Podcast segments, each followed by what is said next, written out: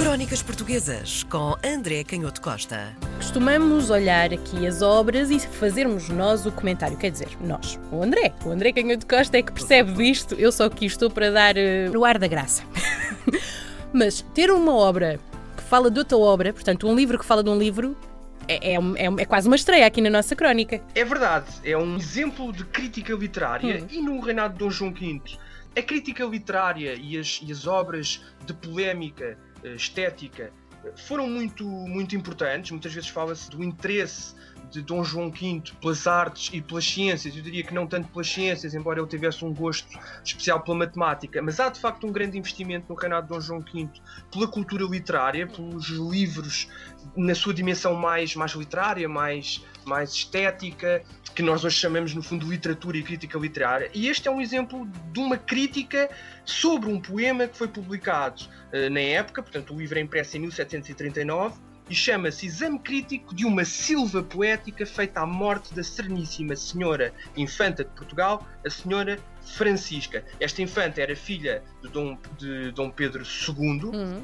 Era a última filha de, de, de Dom Pedro II e, portanto, irmã uh, do, do Dom João V. Morreu sem filhos, morreu em 1736 e foi, foram publicados muitos poemas, como era normal quando morriam pessoas importantes da corte e, e sobretudo da família real, haver uma multiplicação de, de, poemas sobre a morte destas pessoas, um bocadinho também na tradição da cultura clássica. Sim, as homenagens. Uhum. As homenagens, os poemas sobre a morte de figuras importantes eh, eram uma, era quase uma disciplina estética e literária muito importante que os poetas cultivavam com bastante interesse. E foram publicados muitos uh, poemas. E este exame crítico é uma obra de 200 páginas em que se examina como o próprio título diz, minuciosamente esta silva poética. Silva era um estilo de poesia. Só fazemos aqui a criticar um.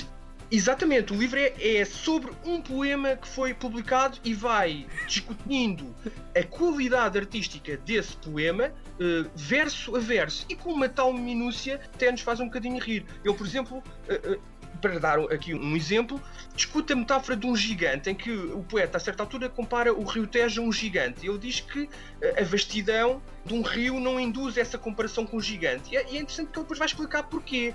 Porque, bem, gigantes podem ser as peças de pano ou as várzeas.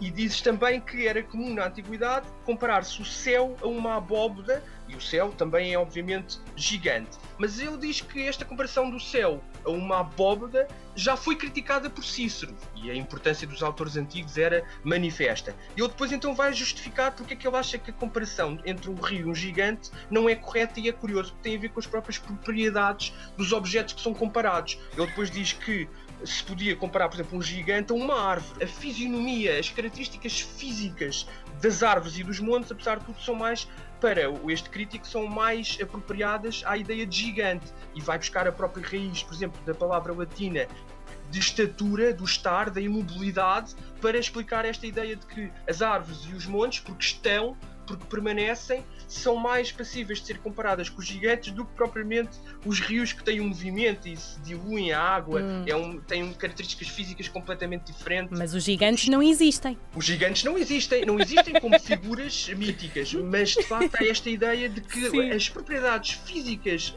dos objetos são muito importantes para a comparação, o que é muito interessante e ainda hoje poderia servir de comparação a alguns dos nossos poetas. Faz outra comparação muito interessante, hum. ou critica outra comparação que quando se diz que a margem é cristalina, e percebermos o nível de minúcia, vai dizer não, as margens nunca são cristalinas, ou são verdes ou são arenosas. E portanto não faz sentido. E depois, quando o poeta, muito comovido, diz que há uma causa mortal que o peito inflama, ele diz que o termo causa mortal é muito genérico. E portanto eu queria que o autor te explicasse, por modos mais específicos, o que é que é esta classe de mal que causa no fundo, a morte. E, portanto, mais uma vez, o poeta chumba aqui na exigência, na exigência estética. Uhum. Ele depois pega num verso que é muito emblemático, uh, uh, muito interessante, para dizer que há aqui problemas de estilo complicadíssimos. E esse verso diz: Mas ai, mil vezes ai, ai, quem me dera um ai tão grande, que rompendo a esfera, saudoso, converter em ais as estrelas e, portanto, também do campo as flores. E o crítico vai dizer: Bem, este verso é cheio de afetação e, portanto, desacredita completamente a verdade do sentimento. Portanto, tudo o que é violento artifício. Desculpa. trocadilhos e depois dá o exemplo, ai, mil vezes ai, Exato, ai, ai. uma pessoa não pode dera ser um ai. emocional.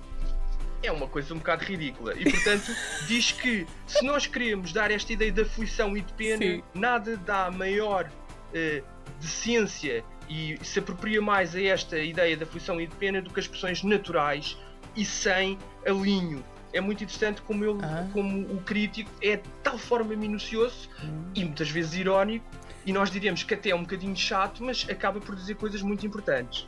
200 páginas para falar de um só poema.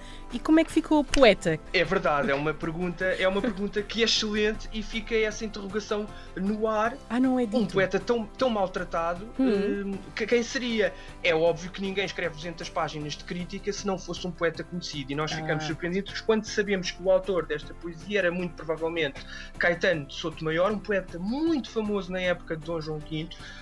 doutorado em Direito Canónico em Coimbra, mas depois foi juiz do crime eh, em Lisboa, primeiro na Moraria, depois foi corregedor do Rocio. Há até anedotas muito curiosas que se contam sobre esta figura. Ele tinha uma, uma, uma aparência também muito interessante, era baixinho e assim muito forte, usava uns óculos enormes, que era uma figura muito excêntrica de quem o rei gostava muito e que se dizia até que acompanhou o rei em algumas das suas viagens, nas viagens de Dom João V ao Mosteiro de Odivelas e que fazia versos ao desafio com algumas das freiras que também gostavam muito de poesia e que depois este Caetano de Sotomayor, quem chamavam o Camas do Rocio, até veio mais tarde a ter um nome de rua ali na zona de- dos restauradores e que causou até uma certa, uma certa confusão em muitos dos vereadores no século XX porque queriam mudar o nome da rua, o tal Camões do Rocio, porque diziam que o Camões já tinha uma praça lá em cima, na parte mais alta do Chiado, porque não sabiam quem era o Camões, Camões do do Rocio, Rocio, que era este portanto- Caetano Soto maior, Hum. o que prova que de facto a fama na poesia como na arte em geral é muito efêmera.